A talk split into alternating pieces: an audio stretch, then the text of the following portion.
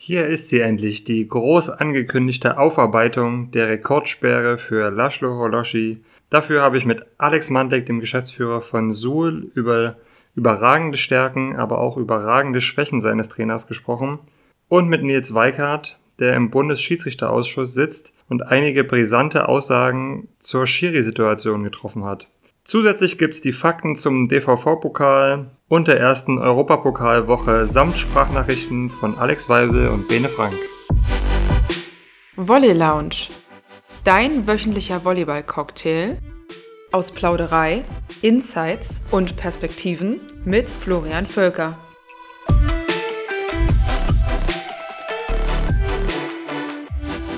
Los geht's mit einem kurzen Blick zurück zum DVV-Pokal-Wochenende alle favorisierten Teams haben sich dort durchgesetzt.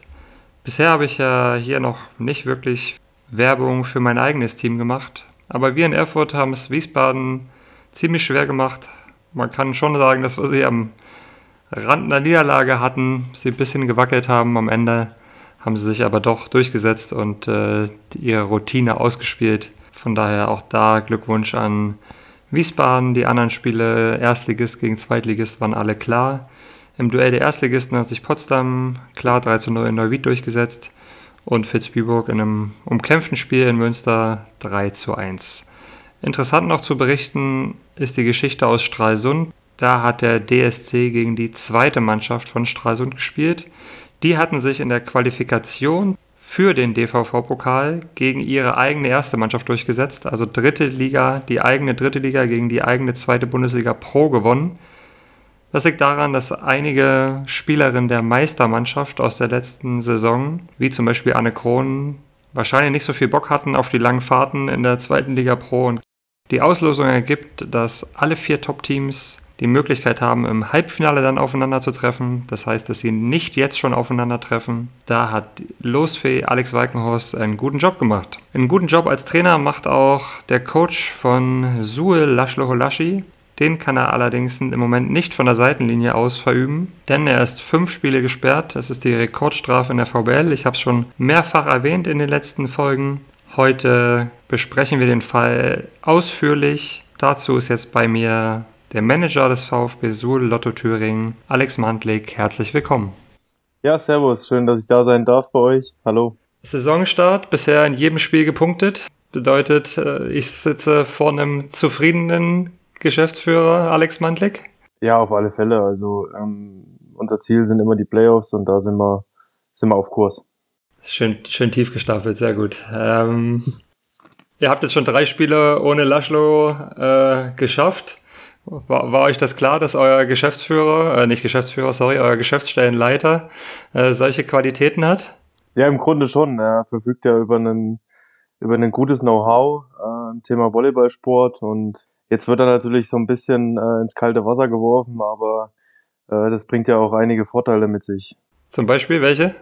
Ja, ich denke, dass äh, im Verein, im, klar im, im Staff-Bereich vor allem, aber im Verein wächst da dadurch noch ein bisschen mehr zusammen. Und äh, das hat natürlich, ja, das hat viele Vorteile und kann, kann sich echt positiv noch auf die Saison auswirken. Und trotzdem, glaube ich, war es ja nicht so geplant, dass ihr jetzt äh, fünf Spiele auf euren Cheftrainer verzichten müsst mal kurz, wie es dazu kam. Also wir haben das gesehen, im Tiebreak hat er, wurde er sozusagen hinausgestellt wegen ja, Meckern, ja, würde man so sagen, im Fachjargon. Und dann kam es zur Disqualifikation äh, nach dem Spiel. Da stand dann im E-Score-Sheet so schön, der hat weiterhin den Schiedsrichter angegangen, den ersten Schiri auch körperlich. Was ist dann danach passiert? Also das stand sozusagen im E-Score-Sheet, das wurde dann dem Schiedsrichter Obmann gemeldet. Äh, wie ging es dann sozusagen aus eurer Sicht weiter? Also ich denke, was danach wirklich passiert ist, das können, das können nur vier Personen beantworten, nämlich die, die dabei waren. Es gibt weder, ähm, weder Videoaufnahmen noch Zeugen. Es ist natürlich so, dass ich meinem Trainer da 100% vertraue. Ähm, er muss wohl den Schiedsrichter angetippt haben und ähm, um, um Erklärung gebeten haben auf seine Art und Weise. Und ja, und das ist äh, in der Form wohl nicht, nicht erlaubt. Okay, das, das nehmen wir erstmal zur Kenntnis. Ihr wurdet dann zu dem Vorfall befragt oder wie lief das dann sozusagen im Nachhinein ab? Ja, ich meine, die Disqualifikation war dann ausgesprochen, das heißt, dort vor Ort war dann nichts mehr zu, zu handeln für euch. Ja, wie war dann das weitere Vorgehen Naja, wir wurden von der Liga informiert. Ähm, es gibt eine Spielleiterin. Dann wurde der Fall beleuchtet äh, aus Ligasicht und dann wurde eine nach äh, Bundesspielordnung ja, entsprechende Strafe äh, ausgesprochen. Wir, wir, wurden, wir wurden um Stellungnahme gebeten, also äh, Laszlo hat eine Stellungnahme äh, eingereicht und äh, ja, aber es kam zu keiner, das ist das, was mich an der Stelle ein bisschen stört, äh, auch die, die Geschwindigkeit am Ende, klar, äh, man steht auch im Sport, im, im Profisport auch immer ein bisschen unter Zeitdruck, aber es wurde dann eine Stellungnahme, wie gesagt, vom Laszlo eingefordert, es wurde die Stellungnahme von den Schiedsrichtern eingefordert und dann wurde ein Urteil gefällt. Die Spielleitung hat dann die fünf Spiele Sperre ausgesprochen. Ja, wir, wir, kennen uns noch nicht gut. Erstmal muss ich sagen, finde ich es schön, dass äh, ein Erfurter Geschäftsführer mit dem Sula Geschäftsführer entspannt plaudern kann. Ich hoffe, das behalten wir uns auch bei, wenn wir, wenn wir dann hoffentlich irgendwann mal wieder in einer Liga sind. Jetzt weiß ich schon, dass, dass, du, dass du auch ein bisschen emotionaler Typ bist. Jetzt habe ich euer Statement gelesen bei euch auf der Facebook-Seite. Würdest du das heute wieder so schreiben?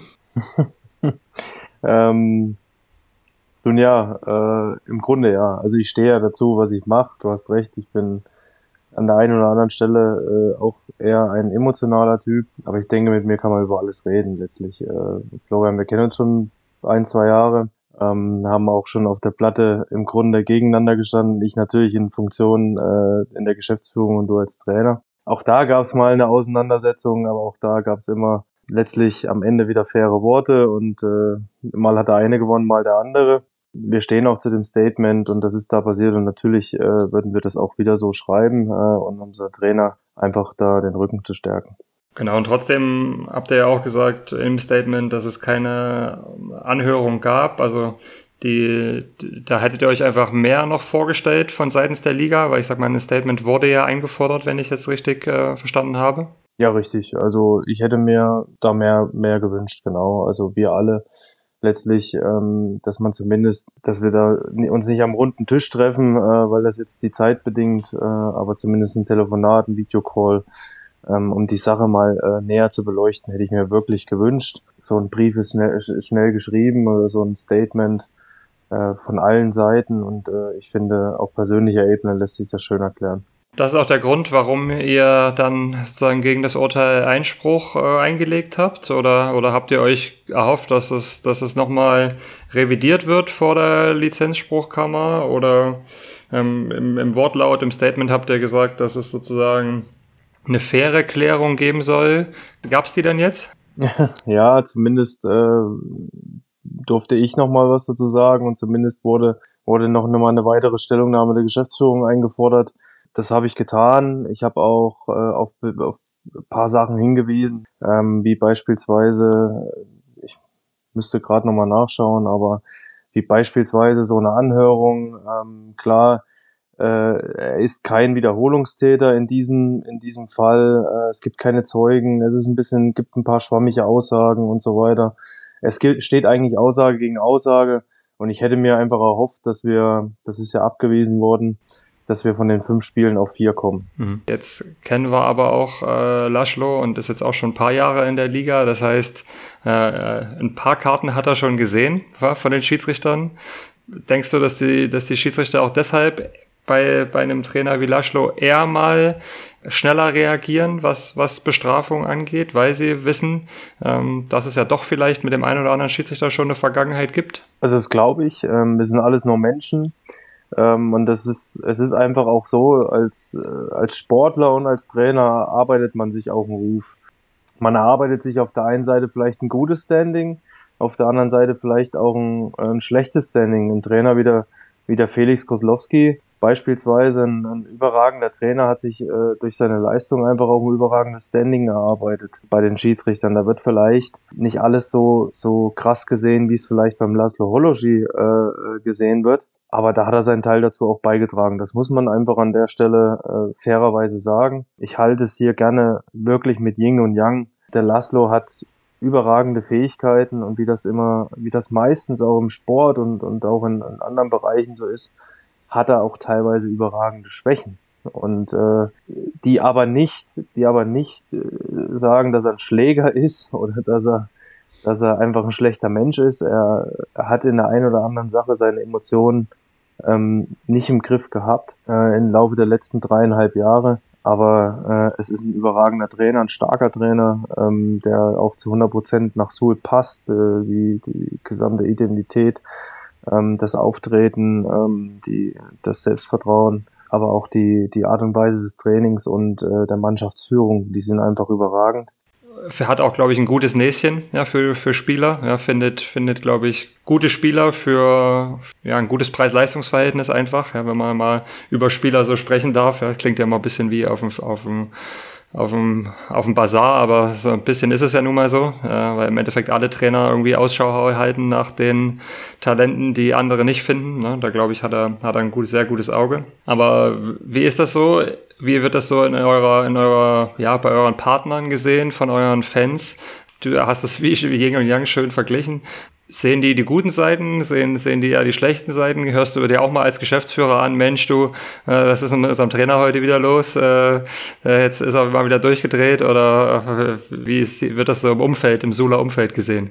Das Schule-Umfeld ist ein, ist ein spezielles. Ich glaube, jeder, jedes äh, Umfeld hat so seine speziellen Eigenarten. Du warst schon in, eigenen, äh, in einigen Vereinen, ähm, kannst es also, glaube ich, auch bezeugen. Also zum einen, der Laszlo hat uns auch dieses Jahr äh, gemeinsam mit, mit dem Tim und mit dem Jens Haverkon eine tolle Mannschaft zusammengestellt. Er ist einer, der im gesamten Verein und im Umfeld auch die Dinge vorantreibt. Also er treibt auch äh, die Leute äh, voran und pusht und pusht und pusht und ist überhaupt nicht zufrieden. Äh, wenn man jetzt manchmal sagt, so wie du sagst, auf dem Bazar, ach, das ist vielleicht nur eine dritte oder vierte, das gibt's beim Laszlo nicht. Also das, äh, das, das gaudet da lieber nochmal, noch mal dreimal länger, um vielleicht dann dieses, äh, dieses letzte etwas rauszuholen, ähm, die letzte passende Spielerin und das das bringt auch so ein bisschen äh, Vertrauen mit sich. Ja, also die Partner, Fans und Sponsoren vertrauen ihm. Aber ja, es gibt auch die Situation, äh, wo ich mich gerne in den Dialog stelle, dann äh, und den Trainer natürlich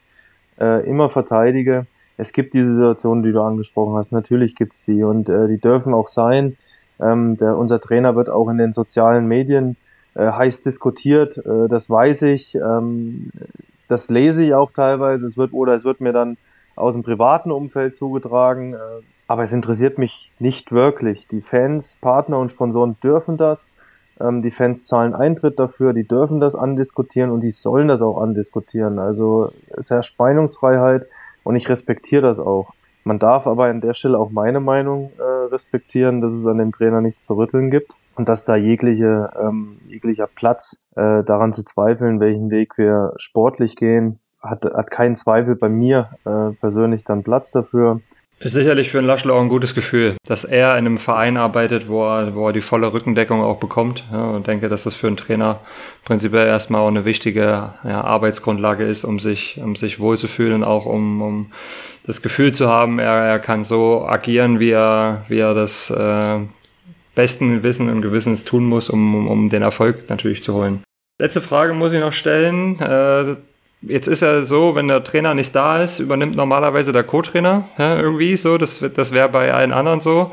Ja, bei euch übernimmt der Geschäftsstellenleiter. hast du jetzt Angst, hast du jetzt Angst, dass er genau. Angebote kriegt? Äh, erstmal als Cheftrainer von anderen Vereinen, das mal als erstes und äh, sag nochmal, was ist mit eurem Co-Trainer? Also habt, habt ihr, ich glaube, irgendwas habe ich gelesen, dass irgendwas schiefgegangen ist, aber warum, warum ist kein Co-Trainer da, der übernehmen kann?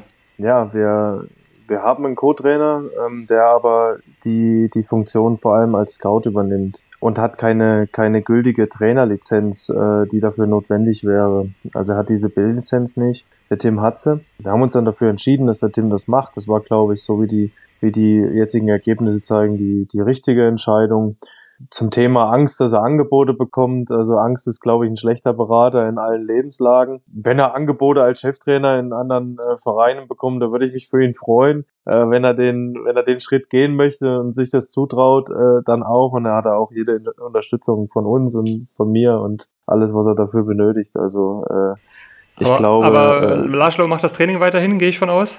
Ja, oder? Und, ja, natürlich. Und Tim ist aber dabei, oder?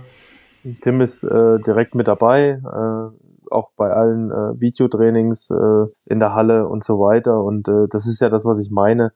ähm, bekommt auch gerade äh, total anderes Gefühl, wie, wie da gearbeitet wird, als er am Mannschaftstraining eher von außen beteiligt war, jetzt von innen, also äh, überall auch was, was Laszlo so macht und ich glaube, das ist das Gute. Man sollte sich ja immer fragen, was ist das Gute an der Sache, dass äh, der Verein an der Stelle wirklich nochmal ein Stückchen zusammenwächst.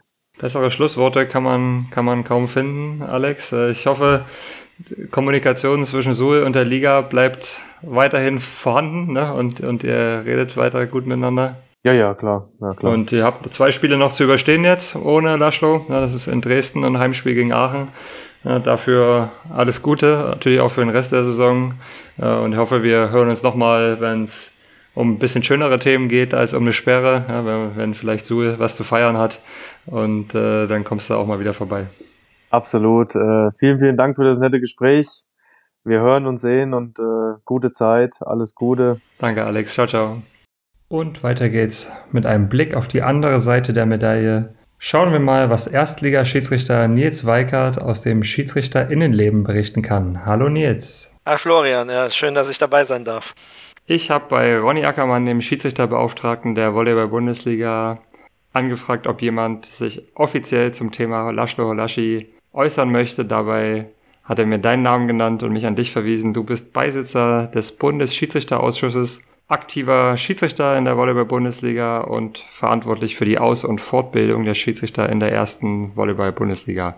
Ja, es äh, gibt noch eine kleine Erweiterung. Ich bin auch für die zweiten Liga Schiedsrichter zuständig und äh, die Linienrichter. Wir haben nachdem äh, während Corona relativ wenig passiert ist, jetzt wieder angefangen, ähm, Fort- und Weiterbildungsseminare für die Kollegen anzubieten, haben jetzt mit Beginn der Saison auch alle Schiedsrichter einmal äh, dort gehabt und vor zwei Wochen uns mit den Trainern der ersten Liga Männer getroffen um auch mal deren Perspektive zu hören. Was sind denn ihre Ideen und Wünsche an die Schiedsrichter?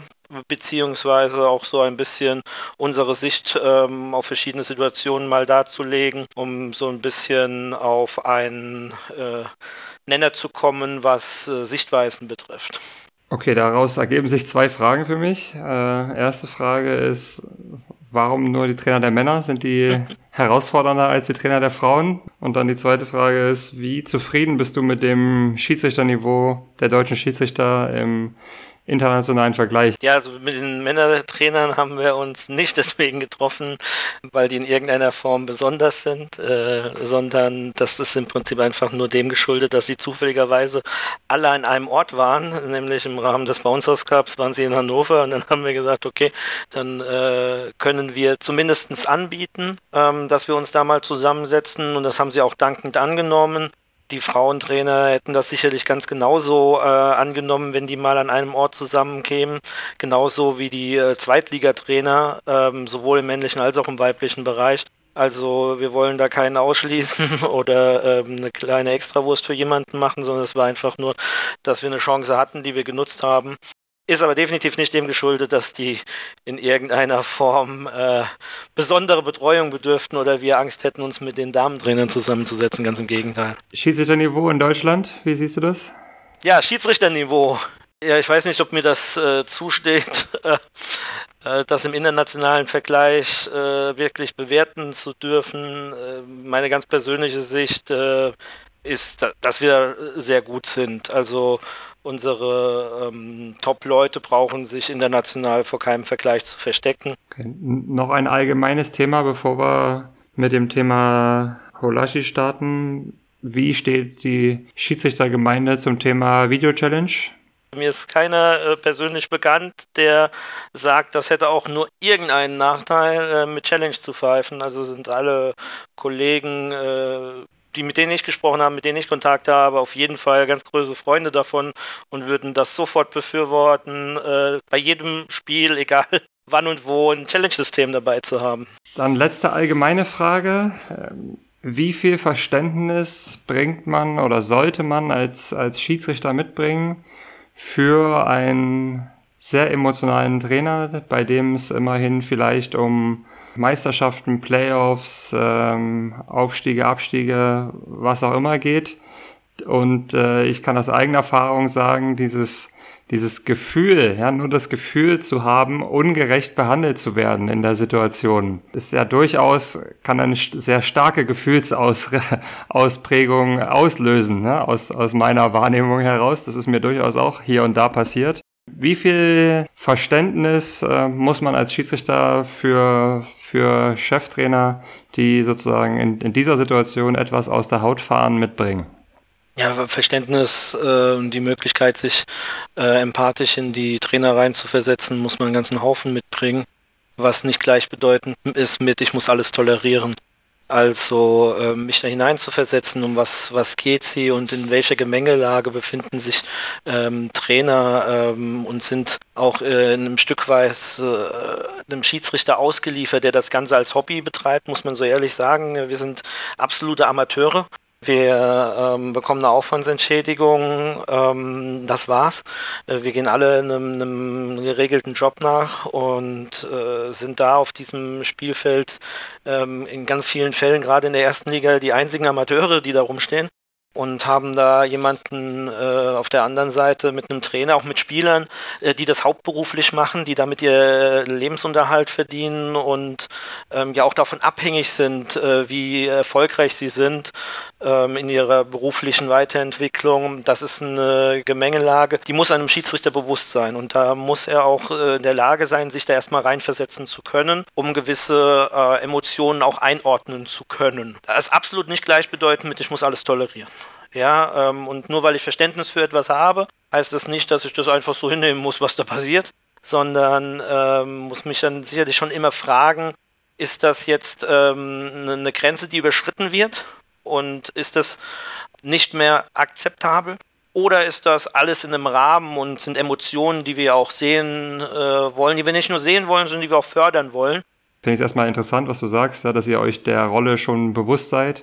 Ja, ähm, Gerade Thema Mittwochsspiele hatte ich natürlich auch schon die eine oder andere Diskussion mit einem Trainerkollegen in den letzten Jahren, äh, wo wir gesagt haben, es ist schon schwierig, wenn ein Schiedsrichter uns noch vorm Spiel sagt, naja, ich komme hier eigentlich gerade von acht Stunden, zehn Stunden Arbeit, habe mich ins Auto gesetzt, bin jetzt hierher zum Spielfeld gehetzt. Ja, und äh, dann erwartet man von dem Schiedsrichter eine gute Leistung. Ähm, absolut nicht. Und, äh, die Aussage ist auch äh, gelinde gesagt unglücklich an der Stelle. Ähm, die Erwartung ist schon, wenn ich als Schiedsrichter zur Verfügung stehe, dass ich mich in der Lage sehe, performant zu sein in diesem Moment. Äh, und wenn ich äh, glaube, dass ich das äh, nicht kann, weil ich halt so einen Tag habe, ähm, dann muss ich halt hingehen und sagen, nee, ich stehe an diesem Tag einfach auch nicht zur Verfügung. So, jetzt steigen wir mal ein in das Thema äh, Laszlo Holashi.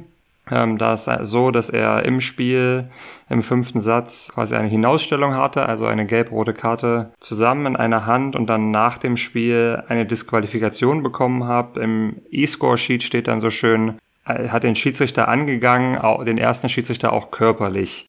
Gut, das steht dann jetzt erstmal im E-Score-Sheet. Erklär uns mal, wie geht's dann jetzt weiter hinter den Kulissen? Also was passiert dann jetzt als nächste Schritte seitens der der VBL, seitens der, der Schiedsrichter? Wie ist dann der weitere Ablauf?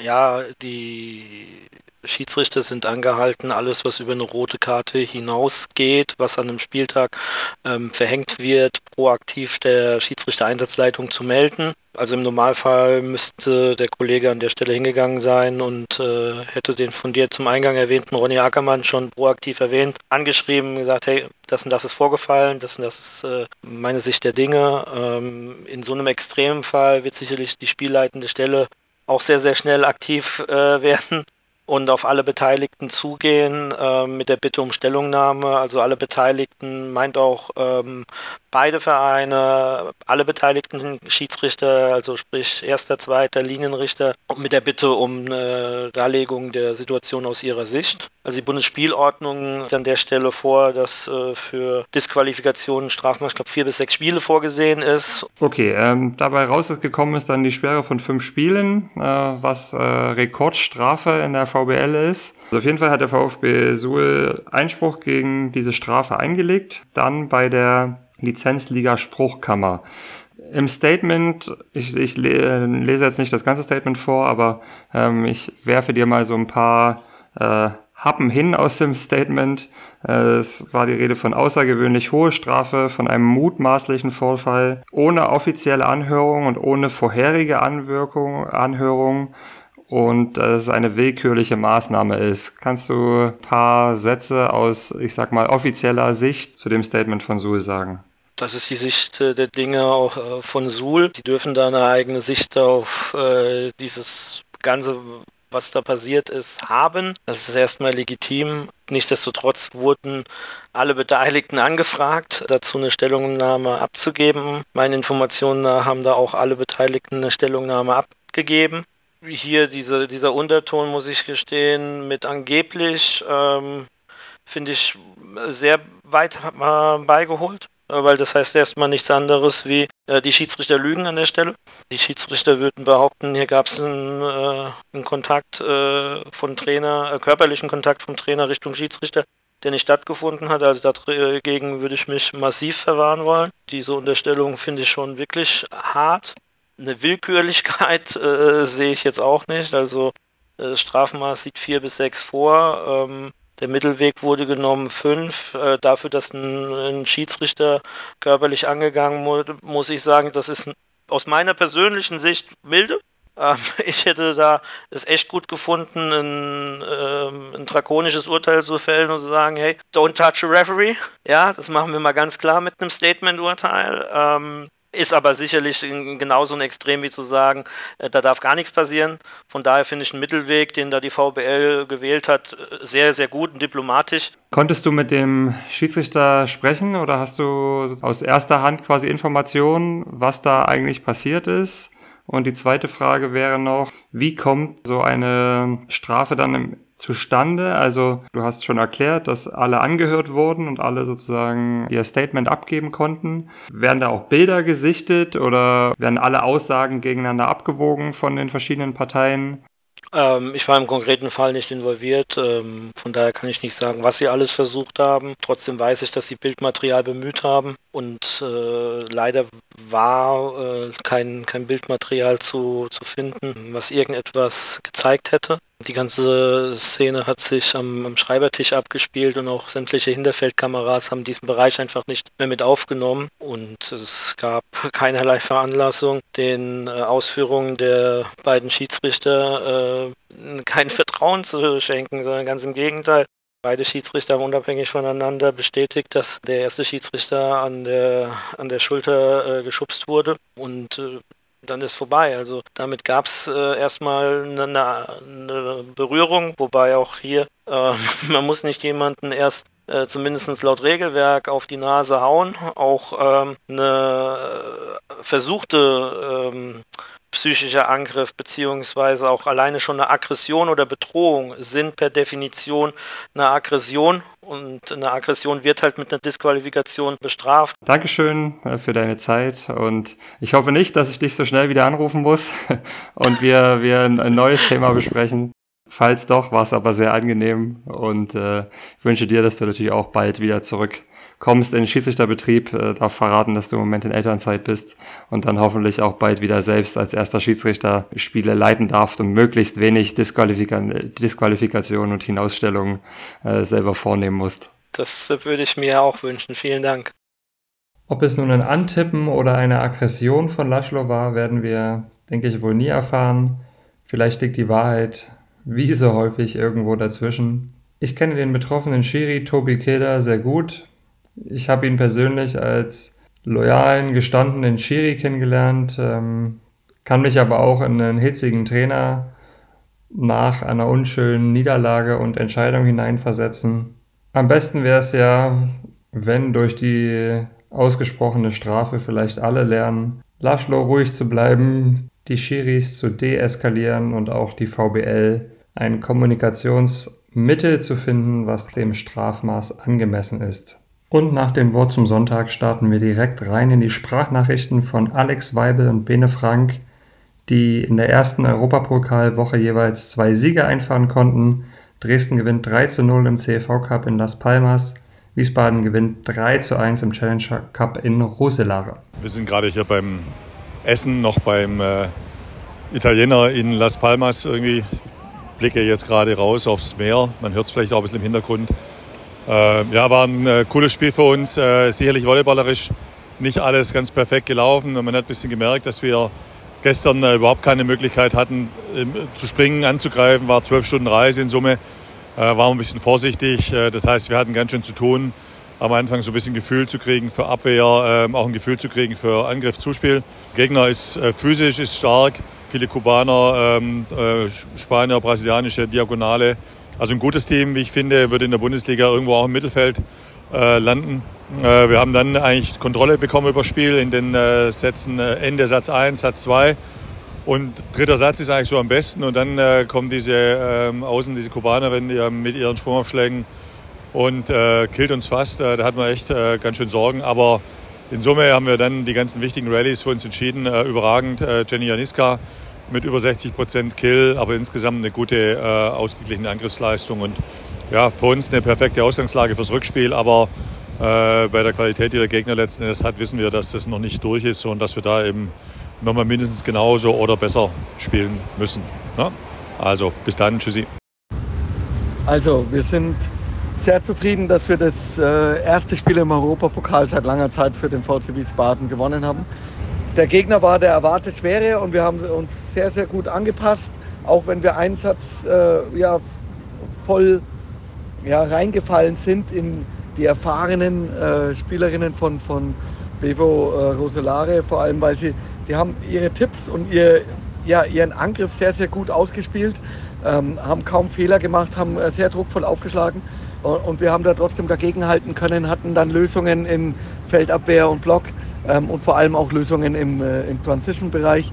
Ähm, und da haben wir die ganze Zeit hart arbeiten müssen, aber ich bin super glücklich, dass wir das geschafft haben. Am Ende sind bei solchen Spielen ist das Wichtigste, dass du gewinnst. Und das haben wir getan und haben damit den ersten Schritt gemacht für äh, ja, das Rückspiel in einer Woche. Und dann wollen wir dort äh, ja, die nächste Runde klar machen. Und am Dienstag gab es noch zwei Champions League-Duelle, zweimal Deutschland gegen Polen. Stuttgart verliert 2 zu 3 in Rzeszów. Ich habe noch kurz mit Konstantin am Dienstagabend gesprochen. Er sagte, individuell sieht er sein Team, also Stuttgart eigentlich als das bessere Team. Es fehlt ihm ein bisschen Erfahrung auf einzelnen Positionen. Stuttgart hat durch das Ergebnis weiterhin alle Möglichkeiten im Rückspiel in Rzeszów zweiten Platz in der Gruppe zu holen, den es braucht, um eine Runde weiterzukommen. Einen guten Auftakt hat Potsdam hingelegt, die 3 zu 0 deutlich bei Budov Lani Lodge gewonnen haben und damit der Auftakt in die Champions League Saison geglückt ist. Das war's für heute mit der Volley Lounge. Auf der Instagram-Seite habe ich für euch noch die Statements von der VBL und von Suhl zum Thema Laszlo Holashi. Folgt also da mal rein und bis nächste Woche in der Volley Lounge.